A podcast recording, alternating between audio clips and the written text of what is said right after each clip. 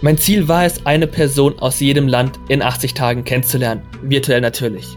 Ich wusste nichts über die Person, nur dass sie auch Lust hat, mich kennenzulernen. Ich habe mit jeder Person, mit der ich telefoniert habe, ein normales Gespräch führen können. Und in den Nachrichten oder auch einfach so denkt man, dass die Leute auf einem anderen Kontinent so ganz anders sind. Ein ganz anderes Leben leben. Es sind aber alles ganz normale Menschen, so wie du und ich. Grenzgänger und leidenschaftliche Weltenwanderer nehmen uns mit auf ihre Streifzüge und bieten Einblicke in ferne Orte und faszinierende Kulturen. Mit offenen Augen ins Abenteuer. Das ist der Weltwach-Podcast mit Erik Lorenz.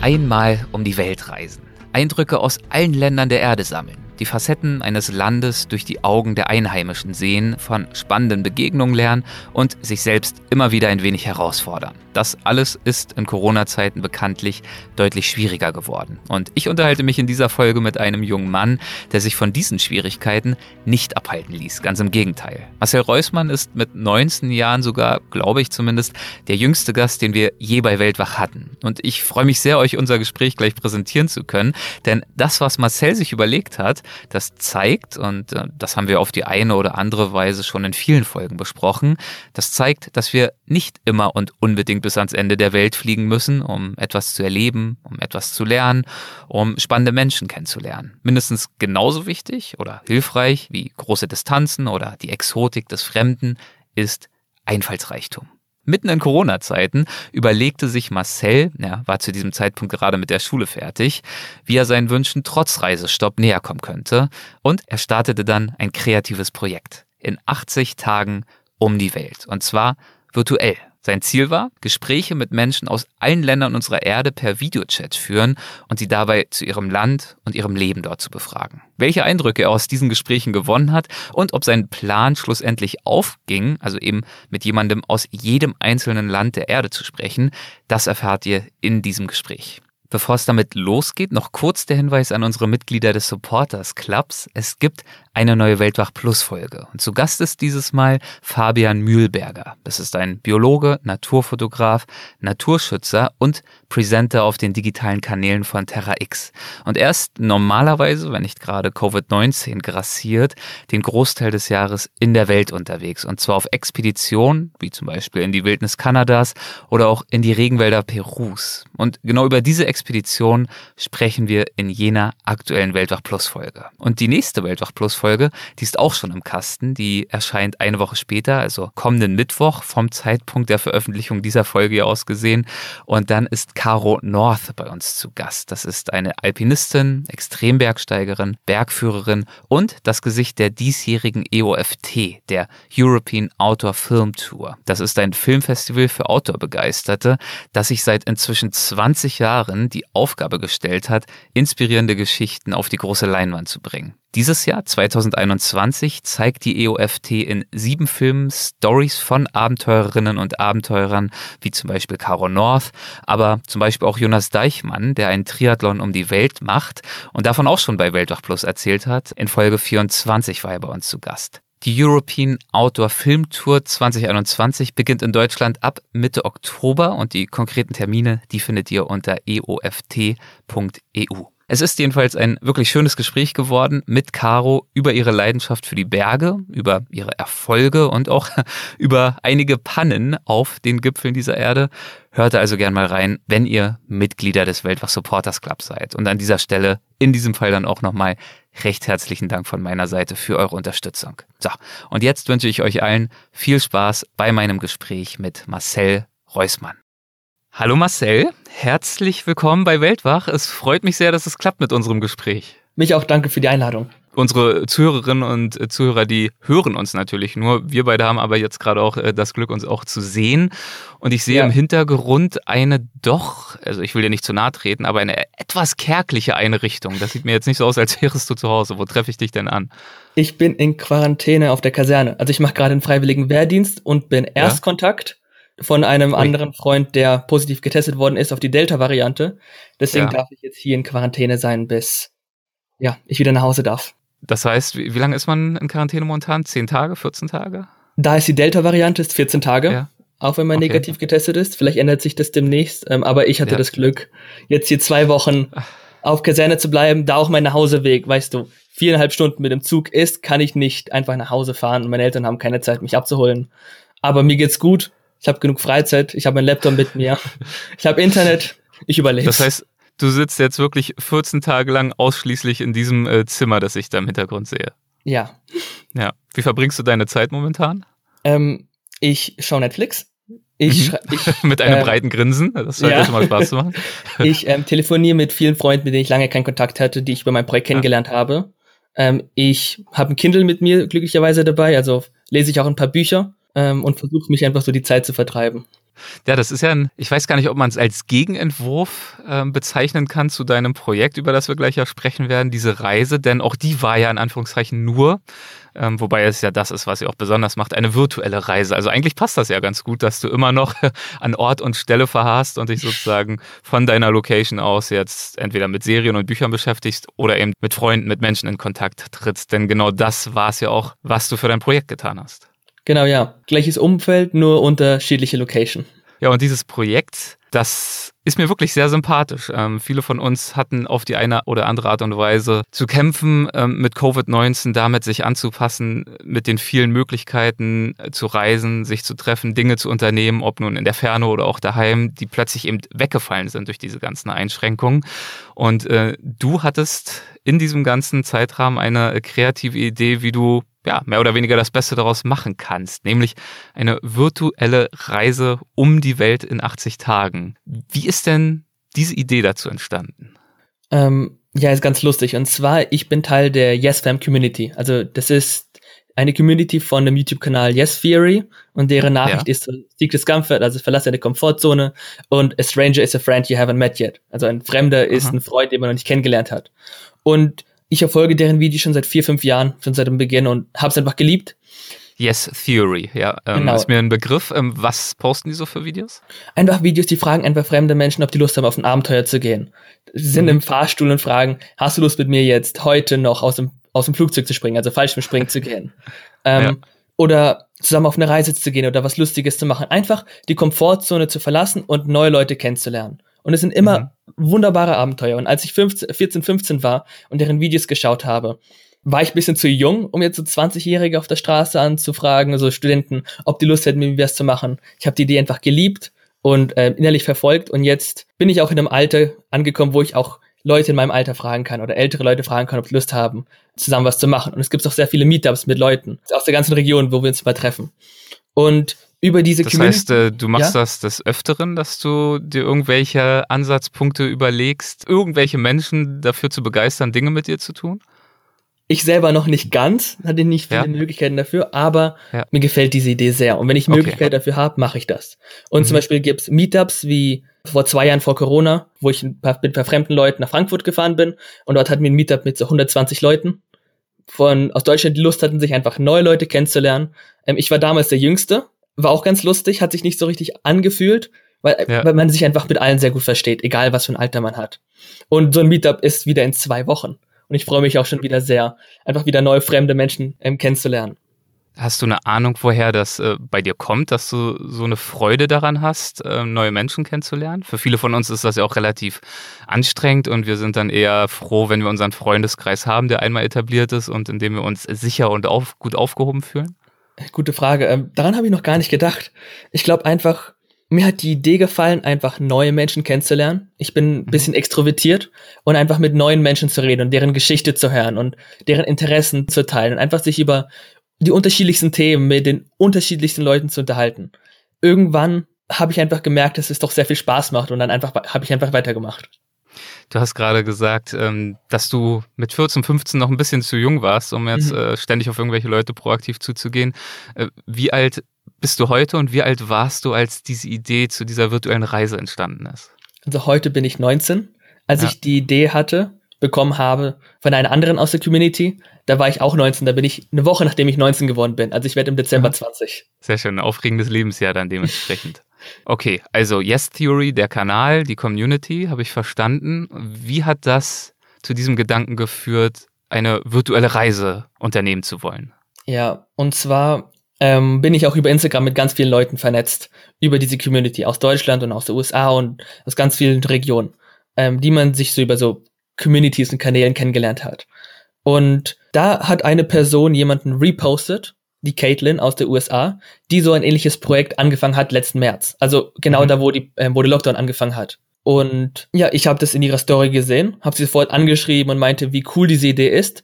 Ich habe mir schon immer vorgestellt, wie cool wäre es, mit einer Person von überall zu reden. Also jetzt, wenn man, ich habe ich gedacht, jetzt, wenn ich reisen würde, dass ich Leuten aus jedem Land kennenlernen würde. Aber als ich diese Idee hatte, habe ich nicht gedacht, dass es möglich ist. Das war so, so eine Vorstellung, so eine Idee, so ein Traum. Ähm, und als ich gesehen habe, dass sie das wirklich macht in Realität, mit wirklich Leuten von überall telefoniert, habe ich sie einfach direkt angeschrieben und gefragt, so, hey, können wir bitte auch mal telefonieren? Ich möchte mehr von deinem Projekt hören. Mhm. Und dann haben wir uns am vorletzten Tag von 2020 ähm, verabredet, Ende Dezember, wo sie nach dem ganzen Studium in den Ferien kurz Zeit hatte. Und wir haben telefoniert und sie hat mich inspiriert, mein eigenes Projekt zu starten. Am Anfang war ich so, ja, weißt du, nächstes Oktober, nächsten Winter, so. Mhm. Irgendwann mal. Aber sie meinte, und ich erinnere mich noch an die Wörter, ja, nächster Winter ist übermorgen weil es ja der neue Jahr ist, sozusagen. Beginnt das neue Jahr mit dem neuen Winter. Guter Punkt. Ja. Und da konnte ich nicht widersprechen. Da hat sie mich wirklich so gefasst und ich so, okay, dann mache ich es. Ähm, habe mir den Kopf darüber zerbrochen für zwei, drei Tage, wie ich was mache. Hab dann an dem ersten Samstag ähm, dieses Jahr dann diese Nachricht geschrieben, so eine Vorstellung über mein Projekt, über meine Person, habe es dann okay, auf Facebook ähm, Genau, ganz kurz, ich äh, möchte ja. dich einmal kurz unterbrechen. Genau, wir haben jetzt schon viel über diese okay. Idee sozusagen in Ansätzen gesprochen, 80 Tage virtuell. So, äh, vielleicht mhm. äh, fasst du noch mal zusammen, worin diese Idee eigentlich äh, ganz genau bestand. Ja, also der Titel inspiriert von Jules Verne, also um die Welt in 80 Tagen. Mhm. Mein Ziel war es, eine Person aus jedem Land in 80 Tagen kennenzulernen, virtuell natürlich. Mhm ähm, ja. über Zoom, Discord, über einen Videokanal.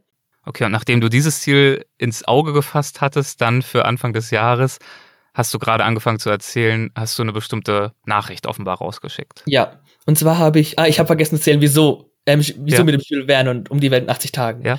Und zwar, ich wusste damals schon, dass ich den Freiwilligen Wehrdienst im April beginnen würde. Also da würde mein, hm. meine Grundausbildung beginnen. Und von der Zeitspanne her waren es so circa 80, 90 Tage, die ich Zeit, wo ich Zeit hatte. Und als ich mit meiner Mutter Anfang des Jahres auf dem Sofa saß wir haben überlegt, so, wie kann ich dieses Projekt nennen? Weil ich wollte mhm. natürlich nicht sie abkopieren. Also ich wollte ja. nicht das Identische machen, ich wollte so meinen eigenen, ähm, so Sparkle das, ja. dabei dazu bringen. Und dann kam die Idee, ja, 80 Tage erinnert mich an die Geschichte von Jules Verne um die Welt in 80 Tagen.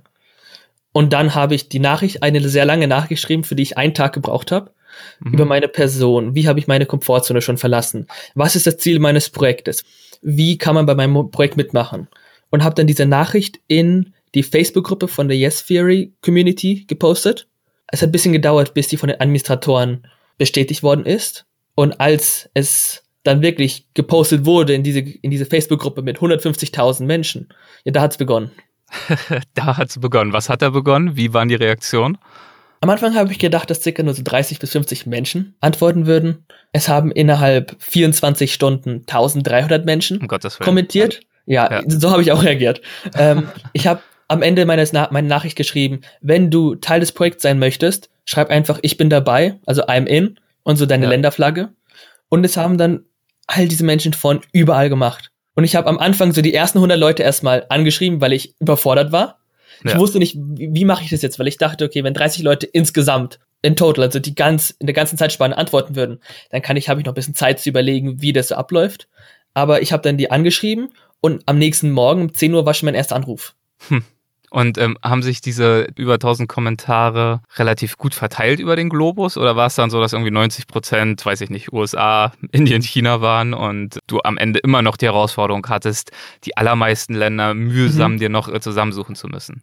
Eigentlich war es wirklich nicht so der Fall. Also ich habe, es hat wirklich sehr, sehr viele Länder der Welt abgedeckt. Natürlich gab es da ganz viele Leute aus Indien, ganz viele Leute mhm. aus Australien, aus der USA, Kanada, wo auch die meisten Zuschauer des YouTube-Kanals herkommen. Die ersten fünf, sechs Wochen meines Projektes ging ich wirklich nur über diese Kommentarliste durch wo ich die ganze Zeit nach, nach neuen Ländern gesucht habe, neue Länder gefunden habe, die ich noch nicht ja. interviewt hatte. Dann habe ich diese Leute auch angeschrieben mit, danke, dass du reagiert hast auf meine Nachricht. Ähm, wann hättest du denn Zeit?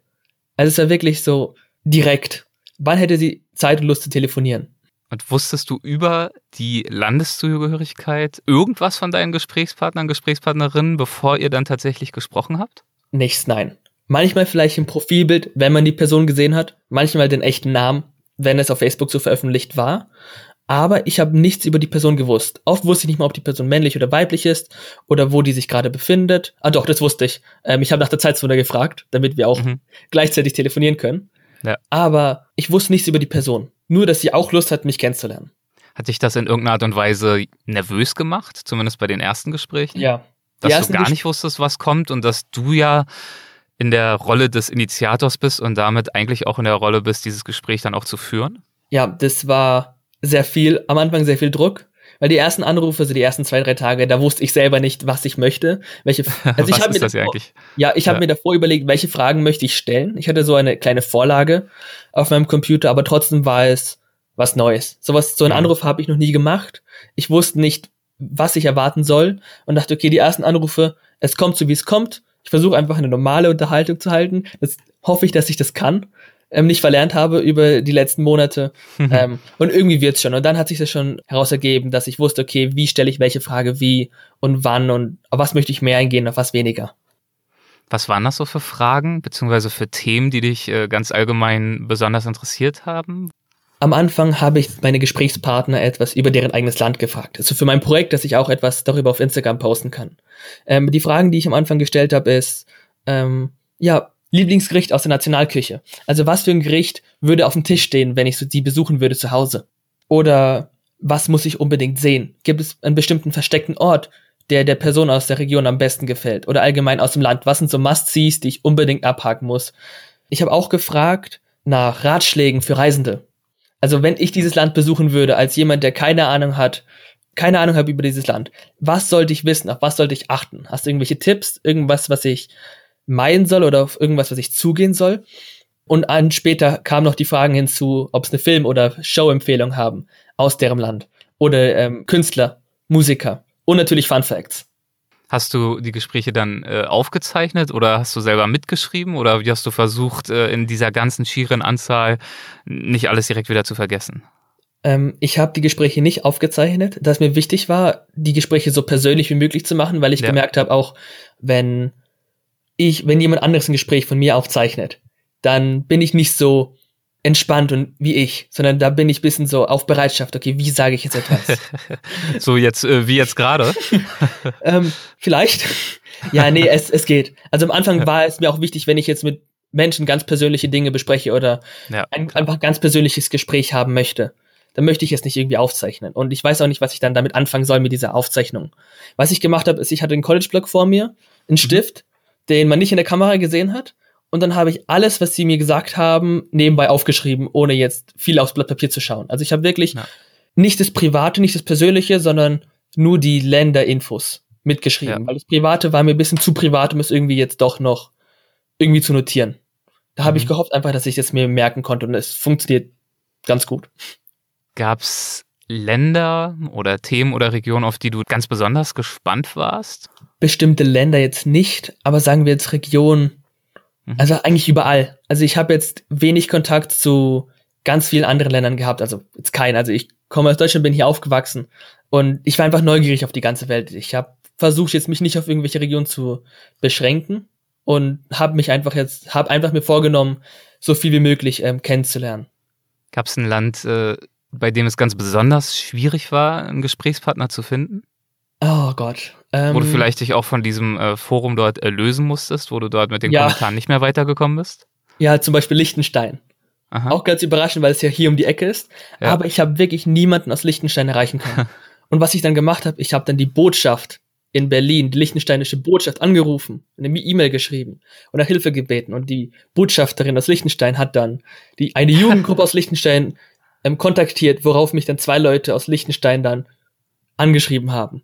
Ja. Also ich muss, ich muss sagen, wirklich meinen vollsten Respekt hast du für diese ganze Initiative, die du da gezeigt hast, für diesen Hunger, für diese Idee, für den Zug zur Umsetzung. Wirklich bewundernswert. Und ich finde auch wirklich ein schönes Beispiel dafür, dass äh, Social Media durchaus auch was heißt durchaus, ich bin da ja gar nicht so skeptisch, aber viele von uns sind es ja eben doch durchaus auch sinnvoll genutzt werden können und dass es eben nicht nur eine äh, virtuelle Parallelwelt ist, sondern dass es zum einen natürlich auch zu echten persönlichen Freundschaften im physischen Raum, in der in Anführungszeichen echten Welt führen kann. Ja. Aber selbst wenn das nicht mal passiert, hast du ja mit deinem Projekt äh, trotzdem ganz klar deine, wie du es vorhin ja auch gesagt hast, deine Komfortzone verlassen, deinen Horizont erweitert, um mal diese abgegriffenen Formulierungen zu benutzen.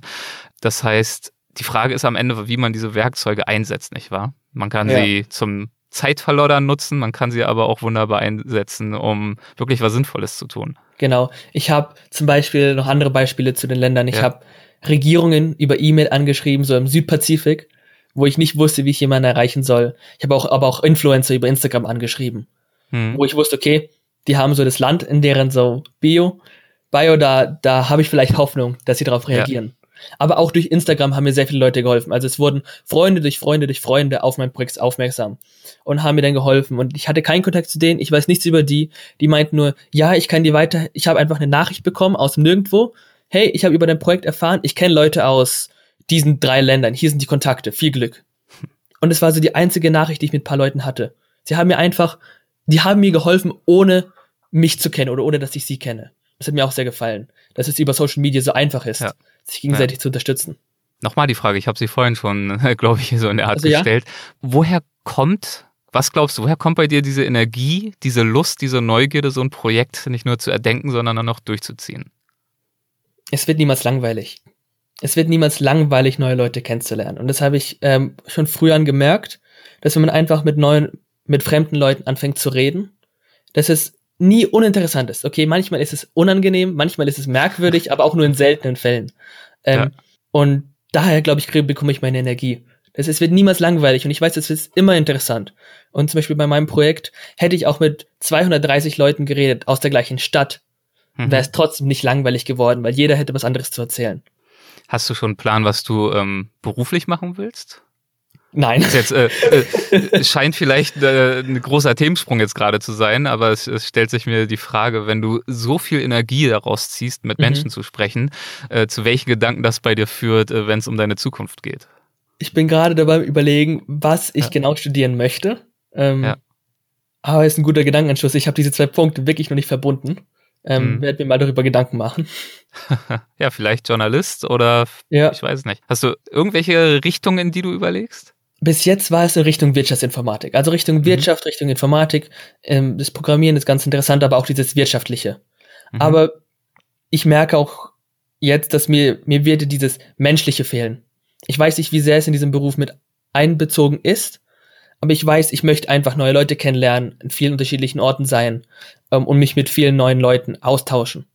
Das ist mir wichtig. Deswegen bin ich gerade noch am überlegen, welcher Studiengang das Richtige wäre.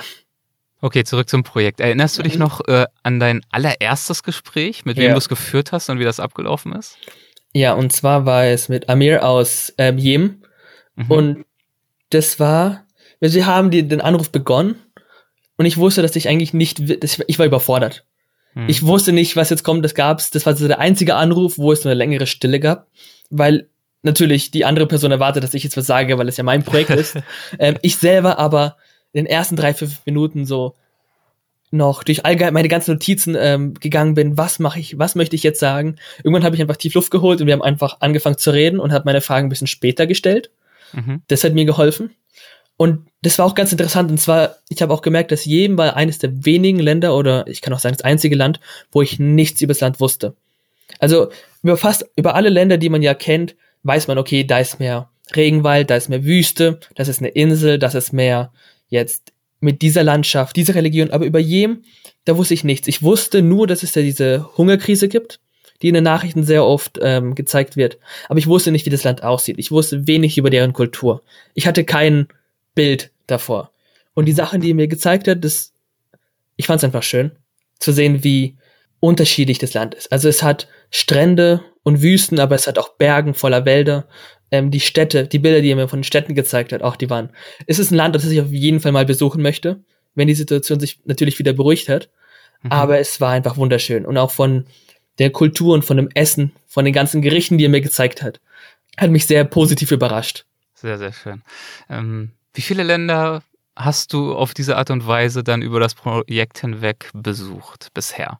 Ich habe 183 Länder mhm. über das mhm. Projekt besucht von 195. Also mir fehlen ja. noch zwölf Stück. Ja. Warum fehlen die noch? Mal so ganz ketzerisch gefragt. Ja, nee, es ist ähm, Nordkorea zum Beispiel. Also es hm, ist schon schwer, ja. eine Person ja. aus Nordkorea zu finden oder aus Tuvalu, ähm, Nauru, also so hm. Inseln im Pazifik, wo die auch nur so 10, 20.000 Menschen oder Einwohner haben. Und ich habe viele mit vielen Leuten geredet aus kleinen Ländern. Trotzdem fehlen mir einfach ein paar und ich hatte nicht genügend Zeit, mich intensiv in jedes einzelne Land zu schrecken. Zum Beispiel habe ich in Amerika alle Länder abgedeckt, außer St. Kitts und Nevis, also auch alle kleinen Inselstaaten in der Karibik. In Afrika fehlen mir auch nur zwei oder drei und dann halt Nordkorea und noch ein paar Inselstaaten im Pazifik. Also über 180 Gespräche in 80 Tagen. Wie sah denn dein Alltag zu dieser Zeit aus? Das äh, kostet ja schon alles einiges an Zeit. Warst du da ständig in Konferenzschaltung oder wie kann ich mir diese Zeit vorstellen? Genau so, die ständig in Konferenzschaltung. Ähm, ich habe nicht mit 183 Leuten geredet, sondern mit 100, 230. Und zwar manchmal haben sich die Länder wiederholt. Mhm. Und ähm, zum Beispiel, ich habe auch, ich habe mit zwei Leuten aus dem gleichen Land einen Anruf vereinbart, falls einer absagt, mhm. weil lieber zwei Leute aus einem Land als kein. Oder am Anfang ja. habe ich einfach, in den ersten ein, zwei Wochen habe ich einfach alle angeschrieben, egal ob ich Land schon mal hatte oder nicht. Und so habe ich dann am Ende 230 Anrufe gehabt und ich hatte wirklich drei bis fünf Anrufe pro Tag. Und es war, mein Tagesablauf für 80 Tage sah wirklich so aus. Mit Aufstehen, Frühstücken, an den Laptop gehen, Anruf, Instagram-Post, Anruf, Instagram-Post, Anruf, Instagram-Post. Mit Leuten neue Termine vereinbaren, neue Leute anschreiben, eine Abendessen, Mittagessen noch dazwischen und dann wieder ins Bett. Und das durchgängig. und das nach ein paar Wochen, wie ging's dir dann? Hat sich das irgendwann auch so ein bisschen eingespielt auf eine Art und Weise, dass das auch so ein bisschen zäh wurde oder ein bisschen eintönig? Oder hast du jeden Tag wieder völlig neue Energie gefunden und jedes einzelne Gespräch auch dementsprechend genießen können? Sagen wir, eintönig war es nie. Und zwar jeder Anruf war einzigartig, jeder Anruf war interessant und war besonderes und jeder Anruf, also ich habe mich bei keinem Anruf gelangweilt, da ich eine neue Person jedes Mal kennengelernt habe. Was aber eintönig wurde oder anstrengend, waren die Zeiten dazwischen. Also die ganze Arbeit, die ich da rein investiert habe, zwischen den Anrufen, nach den Anrufen, vor den Anrufen, das hat mir schon ein paar Hoch- und Tiefphasen gebracht. Also das, das war an manchen Tagen war es einfach, an manchen Tagen war es auch sehr schwer. Und da wollte ich einfach nur ins Bett und schlafen, wusste aber, okay, es warten noch drei Leute auf mich. Wie hat deine Familie auf dieses Projekt reagiert? Die ja aus nächster Nähe wahrscheinlich mitbekommen hat, wie viel Power ja. du da reinsteckst. Ja. Ähm, meine Mutter hat sich sehr für mich gefreut, war ein bisschen eifersüchtig, dass ich so die ganze Zeit anwenden kann, neue Leute kennenzulernen online. ähm, meine Mutter hat mich sehr viel unterstützt. Also ohne meine Mutter hätte ich es auch definitiv nicht geschafft mhm. hat mich auch unterstützt, diese Reviews zu schreiben, also so zu schauen, wie lief meine Woche, was möchte ich nächste Woche verändern. Das hat mir ja. sehr geholfen. Und meine ganze Familie hat einfach sehr viel Interesse gezeigt. Und ich weiß so, nach so zwei, drei Anrufen dann beim Mittagstisch am Wochenende, wo wir dann zusammen gegessen haben, gab es so die Frage, mit wem hast du gerade geredet? Ähm, wo ist das Land überhaupt? Und wie war der Anruf? Was hast du so gelernt? Ich glaube, eines, der äh, eines der längsten Gespräche hast du geführt mit äh, Rodrigo aus Argentinien. Genau. Ähm, wie lang ging das und warum ging es so lang? Es ging fast acht Stunden lang. Wow. Ähm, ja, ganz ja. einfach, es hat einfach Spaß gemacht und wir wollten nicht aufhören. Also mhm. manchmal lernt man neue Leute kennen und merkt, man hat so viele Gemeinsamkeiten oder man hat so viele Interessen, die man teilen kann, dass die Zeit einfach verfliegt. Und ich hatte mit vielen Leuten einfach nicht auf die Uhr geschaut und nach mhm. zwei, drei Stunden war ich überrascht, wie schnell die Zeit vergangen war. Und bei Rodrigo war der Fall, dass wir haben uns Nachmittag verabredet und die Person nach ihm hat mir abgesagt. Und dann mhm. habe ich ihm gesagt, du, wir können einfach weiterreden. Ich habe Zeit. Und es war in den ersten Wochen, wo ich mir noch nicht ein Zeitlimit gesetzt habe, da ich am nächsten Tag wieder früh aufstehen musste, um die neuen Anrufe entgegenzunehmen. Am ja. Anfang hatte ich das Mindset mit, ich möchte so lange wie möglich mit jeder Person telefonieren, da es einfach interessant ist, jede Person mhm. kennenzulernen. Irgendwann war es schwer, so viele Stunden ähm, zu investieren, aber trotzdem. Ja, mit Rodrigo war es dann so, wir haben einfach über Politik geredet, Musik geteilt, Interessen, persönliche Geschichten. Es wurde einfach nie langweilig. Und dann war es so zwei, drei Uhr nachts deutsche Zeit und ich habe ihm gesagt, du, wir müssen irgendwann mal auflegen, äh, ich muss ins Bett, aber wir haben einfach an einem anderen Tag weitergeredet. Ja, also ihr seid in Kontakt geblieben. Definitiv, ja. Und es geht mit vielen Leuten so, wo wir nicht mehr Zeit hatten, weiterzureden, da so viele andere Personen musste zur Schule oder ich hatte einen anderen Anruf. Da haben wir uns einfach für in zwei, drei, vier, fünf Wochen nochmal verabredet ja. und einfach da weitergemacht, wo wir aufgehört haben. Toll, wirklich schön. Ähm, wie hat das denn eigentlich mit der Verständigung geklappt? Ähm, also welche Sprachen sprichst du und oder hast du vor allem nach Leuten gesucht, die Englisch sprechen? Wie hast du das gemacht? Ich habe jetzt nicht aktiv nach Leuten gesucht, die nur Englisch sprechen oder die Englisch definitiv sprechen. Da die Community größtenteils englischsprachig ist, haben mich auch fast nur Leute angeschrieben, die Englisch können. Ähm, mhm, wir haben ja. auch fast alle meine Anrufe waren auf Englisch, auch manche auf Deutsch, zum Beispiel jetzt mit Schweiz und Österreich. Mhm. Aber auch ich habe mit Leuten aus Russland auf Russisch gesprochen, da ich ja auch Russisch kann ähm, mhm. und Französisch. Das habe ich auch in der Schule gelernt und da habe ich auch mit einer Person aus Frankreich versucht, auf Französisch zu sprechen, auch wenn es mir bisschen schwer gefallen ist. mein Gott, Englisch, Russisch, Französisch, also ein äh, Sprachwunder bist du dann auch noch dementsprechend. Ähm, mit Russisch bin ich aufgewachsen, da meine Familie aus Ukraine kommt. Ja. Ähm, Englisch und Französisch aus der Schule und Deutsch, ja, ich komme mal hier aus Deutschland. Ja, sehr, sehr gut. Ähm, ich erinnere mich auch äh, von deinem Instagram-Profil, dass du auch mit einem Herrn aus den USA gesprochen hast. Da befinde ich mich ja gerade. Ähm, das war Tommy. Erinnerst du dich an ihn und wo in den USA er lebt? Ja, ich glaube, das ist. Ach ja, der ist, kommt aus San Francisco und aktiver Pets-Sammler. Also der, das war auch cool, er hat mit mir aus seinem Keller telefoniert und der sammelt ja. diese, diese Pets-Spender, die man früher im Kiosk immer gekauft hat. Äh, was ist das genau? Ach, ich weiß nicht, wie ich es erklären soll. Es waren, es war Ach, definitiv. Sind es diese, diese kleinen äh, Brausezucker-Drops? Ja, so? ja, genau, genau. Okay. Genau, wo man dann sozusagen diese kleinen Dinger hat aus Plastik, wo man da den Kopf so nach hinten kippt. Genau, dann, genau. Okay. Hm. Ja. ja.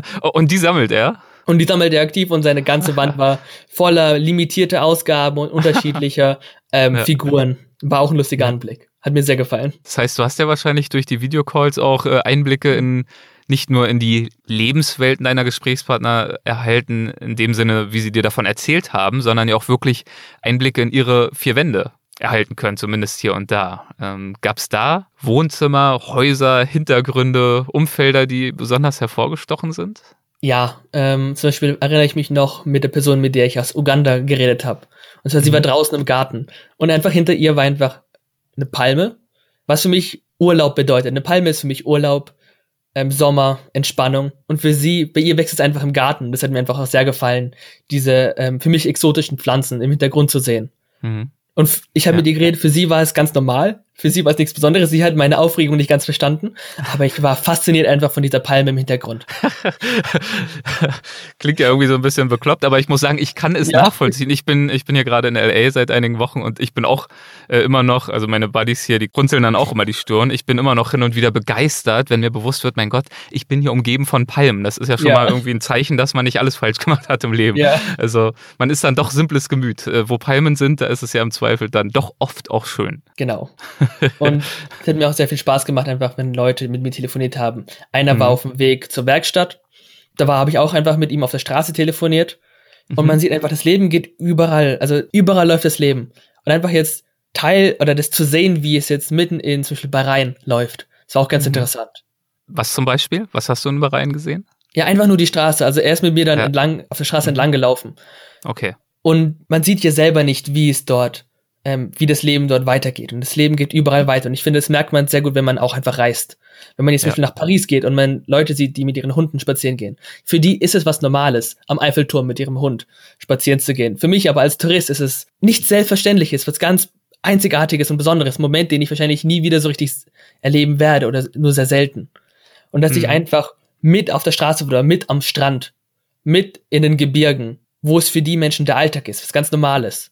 Und ich einfach mitleben dürfte für diese eine Stunde. Das war schon ganz interessant. Interessant und ich finde es auch schön, dass du diese bewusste Wertschätzung dafür auch hast, für das Privileg, diese ganz kleinen mikrokosmischen Einblicke erhalten zu können in diese vielen, vielen Lebenswelten. Ich habe durch das Projekt gemerkt, wie unterschiedlich doch alles ist. Also die Bilder, die ich gesehen habe von den unterschiedlichsten Orten, von so, wie man auf Englisch sagt, so Hidden Gems, mhm. ähm, hat mir gezeigt, wie viel es noch zu entdecken gibt, von dem ich noch nie gesehen habe.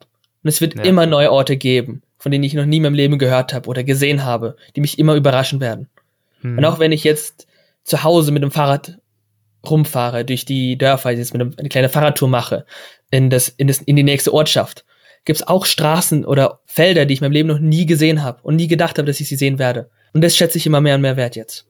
Ja, und das ist ja das Schöne am Reisen, dass man eben nicht nur ganz konkrete Orte sieht, die man vielleicht noch nicht gesehen hat, ganz konkrete Menschen trifft, die man noch nicht getroffen hat, sondern dass man ja auch wirklich Zugang bekommt zu ganz anderen Lebenswirklichkeiten mit all ihren Prioritäten, mit all ihren Wertevorstellungen, die gar nicht so viel mit dem zu tun haben, worum wir uns äh, so tagtäglich sorgen, nicht ja. wahr? Also irgendwelche Autobahnmautdiskussionen oder Rentenkürzungen oder was ist, was eben für uns so wichtig ja. ist in Deutschland, Gesetzgebung, politische Debatten und so weiter. Und es ist einfach doch auch humbling, würde man sagen in Englisch. Also schafft ein bisschen Demut, so einen Einblick zu bekommen in Welten, die einfach komplett anders sind, äh, andere kulturelle Gegebenheiten, wie gesagt, andere Wertevorstellungen und die keinerlei Relevanz äh, dem beimessen würden, was für uns wichtig ist. Und daran ja. sieht man dann auch wieder, wie, wie relativ einfach alles ist. Ja, das habe ich auch mit meinem Projekt gemerkt. Die Welt ist sehr ähnlich. Also vielleicht auch durch die Globalisierung. Also wir haben alle ein ähnliches Leben. Wir wollen einfach alle zufrieden sein, wir wollen glücklich sein, wir wollen Zeit mit unseren Freunden verbringen, wir wollen erfolgreich sein in dem, was wir tun. Aber trotzdem haben wir alle eine unterschiedliche Realität. Von den Traditionen, von der Kultur, von der Kindheit, von der Küche. Wir leben alle ein unterschiedliches Leben, trotzdem sind wir sehr ähnlich und haben ähnliche Ziele, die wir erreichen möchten. Und durch mein Projekt, ich habe mit den Leuten geredet und hätte mir die andere Person nicht gesagt, woher sie käme, also aus welchem Land, hätte ich niemals die Kindheitsgeschichte oder deren Lebensgeschichte zuordnen können. Da einfach diese, diese Leben überall passieren können. Es, es ist nicht so, dass, okay, diese Lebensgeschichte passt eher zu dem Teil dieser Region und dieser von dieser anderen mhm. Region, sondern es ist alles durchgemischt und du kannst alles überall finden. Das heißt, dass äh, nach deiner Wahrnehmung, nach dem, was du an Einblicken erhalten hast, diese Unterschiede wirklich eher na, ich will nicht sagen oberflächlicher Natur sind, denn es sind natürlich tiefgreifende kulturelle Unterschiede, aber dass trotzdem ja. die Essenz dessen, was uns antreibt und ja. wonach wir so streben im Leben, dass wir in Bezug auf diese Essenz eben doch sehr, sehr viele Gemeinsamkeiten haben. Genau, ich habe mit jeder Person, mit der ich telefoniert habe, ein normales Gespräch führen können. Und ja. in den Nachrichten oder auch einfach so denkt man, dass die Leute auf einem anderen Kontinent so ganz anders sind, ein ganz anderes Leben leben. Ähm, es sind aber alles ganz normale Menschen, so wie du und ich. Ganz normale Menschen, die ihr Leben leben, so wie sie es gewöhnt, gewohnt sind. Und man, ko ich konnte mich mit jeder Person ganz normal unterhalten. Was ich auch immer lieben gerne betone. Hast du das Gefühl, wenn du jetzt, ich weiß nicht, Nachrichten schaust, irgendwelche Schlagzeilen liest, in denen von Ländern die Rede ist, wo du mit Menschen gesprochen hast, dass du dadurch einen ganz neuen, einen ganz anderen Zugang hast zu diesen ansonsten ja relativ abstrakten äh, Formulierungen und Beschreibungen und Bildern, die da so erscheinen? Ein bisschen. Ich habe das Land einfach anders mit äh, kennengelernt. Also das, was man in den Nachrichten sieht, sind hier eine bestimmte Auswahl von Bildern mit bestimmten Wörtern, die man auch auf bestimmte Art und Weise rüberbringen möchte. Und ich habe mit einer Person geredet, die in dem Land aufgewachsen ist, für die das Land Heimat ist. Also ich glaube auch für andere Leute, die über Deutschland in internationalen Nachrichten mitbekommen, die haben ein anderes Bild als jetzt wir, die wir in Deutschland aufgewachsen sind. Hm. Wie sieht's denn aus bei dir, wenn du jetzt äh, bei, an die Zeit denkst, die dann hoffentlich irgendwann mal demnächst beginnt, die Post-Corona-Zeit oder zumindest die Zeit, in der wir äh, Covid-19 so weit unter Kontrolle haben, dass das Reisen doch wieder erleichtert ist. Ähm, wo würdest du gern als nächstes vorbeischauen und vielleicht tatsächlich auch einen deiner Gesprächspartner, Gesprächspartnerin mal in Wirklichkeit treffen? Und definitiv möchte ich meine Gesprächspartner in Wirklichkeit treffen. Ähm, das habe ich auch, das habe ich auch letzten Monat schon gemacht. Ich hatte eine Woche Urlaub ähm, ja. und habe einen Freund aus, ich habe auch einen Freund aus Istanbul besucht für eine Woche. Mhm. Wir haben einfach in der Woche davor telefoniert. Ich habe gesagt, du, ich habe nächste Woche Urlaub, ich weiß nicht, was ich machen soll. Ähm, und er meinte, ja, ich habe eine Woche frei, komm doch vorbei. Und der wohnt noch bei seinen Eltern, wir sind, wir sind im gleichen Alter. Und ich habe meine Eltern überredet, er hat seine Eltern überredet. Und dann bin ich habe ich ein Ticket drei Tage später gekauft, ein Flugticket und bin ähm, einfach rübergeflogen am kommenden Wochenende für eine Woche. War auch eine richtig tolle Zeit. Und als nächstes, ach, da habe ich keine Ahnung. So wie es möglich ist mit der Pandemie, dahin fahre ich und dann schreibe ich die Person einfach an, die ich kennengelernt habe und frage, ob die sich Lust hat, sich zu treffen. Was muss so ein äh, Land haben, um dich zu reizen? Ich fand es ja vorhin sehr sympathisch, dass du es eigentlich so beschrieben hast, dass, okay, Palm im Hintergrund ist, äh, ist schön, aber ähm, du bist genauso neugierig auf irgendeine Nebengasse oder irgendeinen Feldweg bei dir in der Nachbarschaft, wenn du dich auf eine Fahrradtour begibst und irgendwas Neues entdeckst. Ich habe da kein bestimmtes Kriterium, mir geht's um die Menschen. Also ich bin auch letzten Sommer alleine gereist für vier Wochen mit dem Interrail-Ticket und es kommt wirklich nicht aufs Land an und was man sieht, sondern, also für mich persönlich, sondern mir kommt es auf die Momente an, die ich mit den Menschen habe. Habe ich jemand Neues kennengelernt und hatten wir eine tolle Zeit? Mit welchen Menschen habe ich mich dort gut verstanden? Und das sind die Erinnerungen, die ich dann am meisten wertschätze. Zum Beispiel jetzt aus mhm. Istanbul. Ja, wir sind durch die Hagia Sophia gelaufen und wir haben die alten Moscheen und die alten Bauten und die alte Stadt kennengelernt. Aber an die Momente, die ich, an die ich mich am meisten erinnere, sind die Momente mit den Freunden, mit den neuen Menschen, die ich kennengelernt habe. Das Soziale. Und darauf lege ich sehr viel Wert. Also ich habe kein Kriterium, es kann jedes Land der Welt sein. Es liegt einfach ganz davon ab, wie die Zeit mit den neuen Menschen ist. Ich glaube, eine Frage, die du deinen äh, Gesprächspartnern des Öfteren, wenn nicht sogar immer gestellt hast, war, worauf bist du stolz, es erreicht zu haben? Äh, genau. Wie fällt denn deine eigene Antwort auf diese Frage aus? Ähm, ja, würde ich sagen, dieses Projekt zu machen. Jetzt, nachdem das Projekt fertig ist, bin ich sehr stolz darauf, dass ich das gemacht habe. Ich konnte es am Anfang selbst kaum glauben, dass ich das durchziehe. Ich wusste ja selbst mhm. am Anfang nicht mal, wie ich das überhaupt hinbekommen möchte. Und jetzt zurückzuschauen und zu sagen, okay, ich kenne eine Person aus jedem Land der Welt oder fast aus jedem Land der Welt. Ja, das kann ich jetzt stolz sagen. Also ich habe auch sehr viel Zeit und Arbeit investiert, dass ich das stolz sagen kann. Ja, Kannst du wirklich. Und ähm, ich danke dir dafür, dass du das zum einen getan hast und zum anderen, dass du uns davon erzählt hast. Lieben gern. Meine Hochachtung davor und dafür ähm, wirklich ein sehr, sehr tolles Projekt. Ähm, kann ich dich nur zu beglückwünschen. Du hast die Zeit, äh, glaube ich, wirklich bestmöglich genutzt. Covid-19. Einmal in 80 Tagen um die Welt. Sehr, sehr schön. Vielen Dank dafür, dass du dir die Zeit genommen hast. Danke dir auch. Mach's gut. Tschüss. Bye. Das war mein Gespräch mit Marcel Reusmann. Und es war, so verriet mir Marcel vorab, das erste, in Anführungszeichen, richtige Interview, das er jemals gegeben hat und dementsprechend meinte er auch, er sei ziemlich aufgeregt. Und ich finde, lieber Marcel, davon merkt man herzlich wenig in dieser Folge. Du hast das wirklich super gemacht und deswegen nochmal vielen Dank, dass du dabei warst und uns von deinem Projekt erzählt hast. Und auch vielen Dank an Weltwachhörer Oliver Plum, der mich überhaupt erst auf Marcel aufmerksam gemacht hat. Und jetzt kommt, wie immer momentan, eine weitere Folge aus der zweiten Staffel aus dem Pantanal mit Lydia Möcklinghoff. Bitteschön. Paradies Pantanal. Neues von Lydia. Ich sitze gerade 50 Meter vor einem Riedgrassee, in dem sich ein Jaguar mit seinem Jungtier befindet. Also ziemlich krass. Aber ich habe gestern war ich mit Fernando und Claudia im Feld, zwei Freunde von mir.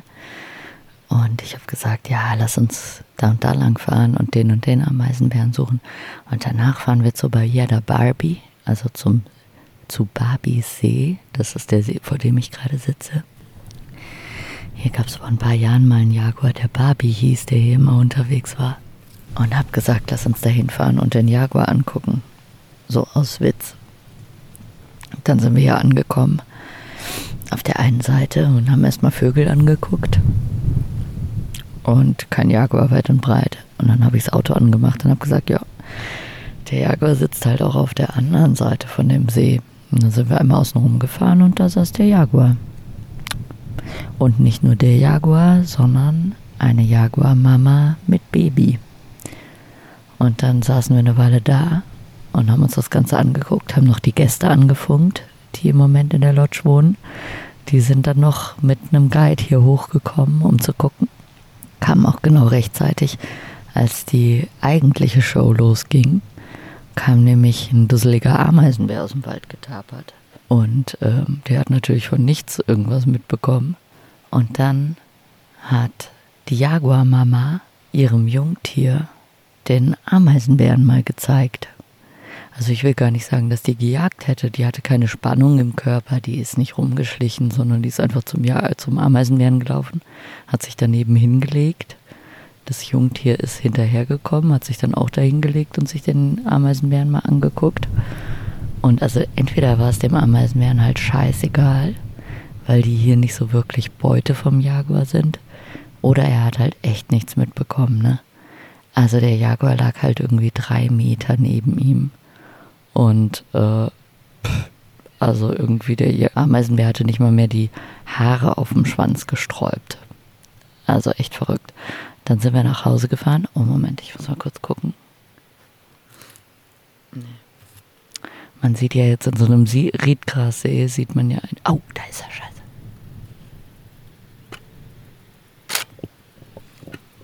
Tausend und kein Jaguar mit dem Muster. Der ist so gut angepasst. Aber das war jetzt tatsächlich die Mama mit Baby. Also ich bin jetzt heute Morgen nochmal hier hingefahren. Ich habe dummerweise das Radio vergessen, ich Idiot. Jetzt kann ich die anderen nicht anfunken. Aber sie ist immer noch da. Das Jungtier auch. Und ähm, ich glaube, also sie scheinen was zu essen zu haben. Sie gehen nämlich immer wieder hinten rein und kommen dann raus und putzen sich. Ich wüsste jetzt natürlich gerne, ob das der Ameisenbär ist. Aber ich kann natürlich auch nicht hingehen und gucken. so lebensmüde bin ich dann doch nicht. Das heißt, ich sitze jetzt im Schatten und äh, gucke mir diese beiden Jaguare da vorne im Riedgras an. Man sieht sie meistens nicht, weil sie gut versteckt sind. Aber ab und an kommen sie raus. Ich scheine sie nicht zu stören. Und äh, jetzt wird es aber nochmal interessant. Jetzt kommen die Kühe nämlich rum. Wie die Jaguare dann darauf reagieren. Auf jeden Fall haben wir, genau, haben wir dann gesehen, wie äh, die Mutter dem Baby den Ameisenbären gezeigt hat. Der Ameisenbär ist dann irgendwann gemütlich in die andere Richtung gelaufen. Und die Mama mit dem Baby ist dann auch von dannen gezogen. Also es wirkte wirklich nicht, als wollten die den Ameisenbären jagen. Und äh, dann bin ich mit Claudia im Jeep zurückgefahren. Fernando ist mit den Gästen und Stefan im Auto zurückgefahren, weil der dann mit dem Licht eben nachts äh, Nightspotten gemacht hat. Und äh, Claudia und ich alleine im Jeep haben dann tatsächlich nochmal den Jaguar gesehen. Und er lief genau an unserem Auto vorbei. Also so sieben Meter vielleicht.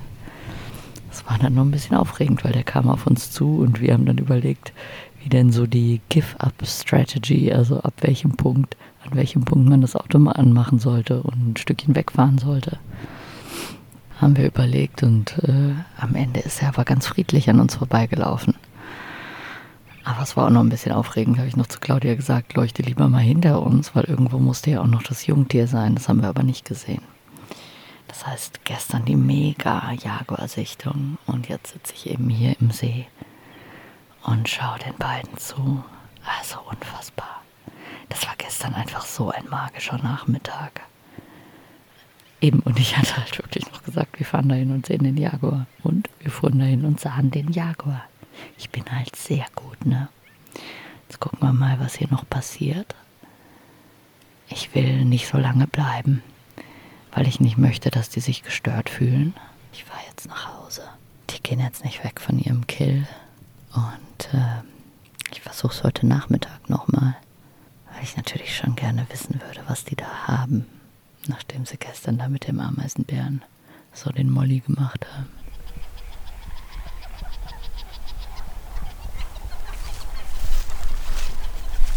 Ich bin jetzt schon wieder an dem See. Ähm, es ist ein paar Tage später. Wir haben sie fast jeden Tag gesehen mit ihrem Baby. Und äh, ich konnte aber noch nicht checken, was sie da frisst. Also ob sie den Ameisenbären frisst. Und äh, deswegen bin ich jetzt schon wieder hier. Zu sehen ist sie bisher nicht. Aber drüben im Wald sind die Krähen ganz schön am Schreien. Ich warte jetzt einfach mal ein bisschen, was passiert. Irgendwas läuft im Wald, definitiv. Die Krähen gehen so den ganzen Waldrand entlang. Sind jetzt gleich direkt bei mir. Ich mache schon mal meine Kamera breit. Nicht, dass auf einmal der Jaguar vor mir steht. Jetzt ist allerdings wieder still. Aber das spricht auch für ein Tier, das läuft. Und wenn er läuft, dann rufen sie. Wenn er steht, dann sind sie still. Aber es ist natürlich die Entscheidung des Tiers, ob ich das jetzt sehe oder nicht. Wenn der im Wald bleibt, sehe ich nichts. Ich warte noch ein bisschen. Vielleicht kommt er dann noch aus dem Wald raus. Bleibt Zeit zu kontemplieren. Also es war wirklich Wahnsinn die letzten Tage. Ich glaube, der absurdeste Teil dieser Jaguar-Sichtung, den wir hatten, war, als ich eigentlich nur Kamerafallen aufstellen wollte. Da, die stehen aber auch teilweise eben rund um diesen See Und ich musste wirklich hier vorbei. Alle haben sich natürlich lustig gemacht, was man jetzt, jetzt natürlich alle so tun, als müssten sie was machen. Aber ich musste wirklich was machen. Also bin ich hier vorbeigefahren und da war natürlich die Mutter mit Baby. Also Jaguar-Mama mit Baby. Also sorry, dann kann man halt auch nicht weiterfahren, ne? Und das ignorieren. Das geht ja nun auch nicht. Also ich angehalten, die anderen angefunkt. Es war natürlich irgendwie schon eine halbe Stunde vor Mittagessenszeit und das hier ist ziemlich weit draußen. Dann ähm, sind die anderen gekommen und hatten mir halt tatsächlich Mittagessen und sich selbst eingepackt. Hatten dann so Mahmitas heißen die. Das ist so äh, wie so Tupperdosen, die warm halten. Thermotupperdosen, wo man dann warmes Essen mit, mit äh, rumtragen kann. Ja, und die hatten mir halt tatsächlich so eine Mamita mitgebracht, was zur Folge hatte, dass wir dann einfach in zwei Autos schön mit Abstand, keiner was gesagt, aber alle schön mit ihrem Essen auf dem Schoß Mittagessen hatten vor dem Jaguar, während der Jaguar gepennt hat. Also der hat sich nicht mal mehr für uns interessiert. Der hat einfach gepennt. So war das. Nun denn. Aber jetzt äh, sitzen wir natürlich immer noch hier vor dem See. Kein Jaguar weit und breit. Und irgendwas läuft im Wald. Vielleicht der Jaguar. Was ja auch schön ist hier an dem See, das ist auch äh, so ein ähm, Schlafplatz für Schneereiher. Man hört es vielleicht hier im Hintergrund, die machen voll den Lärm. Die gehen jetzt gerade alle, die Sonne ist jetzt gerade hinter den Bäumen verschwunden, untergegangen und jetzt gehen die alle schlafen. Jetzt wird das ganze Schilfgras im See immer weißer, weil immer mehr weiße Vögel darin landen, um dort zu schlafen. Nee, jetzt ist alles ruhig. Ich gucke natürlich auch mal hinter mich. Aber wenn wirklich was im Wald unterwegs war, hat es sich entschieden, nicht rauszukommen. Ist auch okay. Ich meine, wir hatten jetzt ein paar Tage in Folge die geilsten Jaguar-Sichtungen ever. Ähm, und ich hatte auch die Regel aufgestellt, im Zuge des äh, post-koronalen, naja, Post kann man ja nicht sagen, aber das nach dem ganzen Ausgangssperren, Brimborium, äh, habe ich entschieden, jetzt in Brasilien mal so einen Bierstopp einzuführen, weil man doch ganz schön was getrunken hat. Und ähm, hatte die Regel eingeführt, dass ich nur äh, ein Bier trinke, wenn ich einen Jaguar gesehen habe. Ja, tolle Wurst. Dann sieht man halt vier Tage in Folge einen Jaguar. ich habe dann am vierten Tag entschieden, dass ich irgendwelche anderen Regeln aufstellen muss irgendwelche anderen Tiere, die seltener sind als diese Jaguare, die hier ständig an allen Ecken rumhampeln. Nun denn, das war die Jaguar-Folge. Wir hören uns nächste Woche wieder aus dem Pantanal. Macht's gut. Tschüss. Kleine Nachlese. Ähm, das Ganze ist jetzt eine Weile her. Sie ist nicht mehr an dem See. Sie ist dann irgendwann verschwunden. Inklusive Baby natürlich. Und ähm, ich habe dann nochmal gecheckt heute und war nochmal oben und habe mich dann mal doch getraut, äh, zwischen das Riedgras zu gucken, was die da gefressen haben. Und es war kein Ameisenbär, sondern ein ähm, Kaiman. Und der war ziemlich abgefressen. Es waren im Prinzip nur noch Knochen übrig. Und was besonders interessant war, die äh, Nackenwirbel waren ziemlich zerstört, was dafür spricht, dass tatsächlich der Jaguar den Kaiman getötet hat. Und das ist super interessant, weil das ist der erste Fall, wo gezeigt werden kann, dass ein Jaguar einen Kaiman jagt im Südpantanal. Also im Nordpantanal kennt man das von mehreren Jaguaren, bei uns eben noch nicht. Genau. So. War das mit dem Jaguar. Gut, tschüss. Das war's von Lydia, das war's von mir und das war's mit dieser Folge. Vielen, vielen Dank fürs Zuhören und äh, klar, wir würden uns nach wie vor und wie immer über eine Rezension in der Apple Podcast App freuen oder auch über eine Bewertung in der Podcast App eurer Wahl oder ihr erzählt euren Freunden einfach von Weltwach, gebt es einfach weiter, wenn euch unsere Show gefällt. Dafür wäre ich euch dankbar. Macht's gut, bis zum nächsten Mal und ciao, euer Erik Lorenz.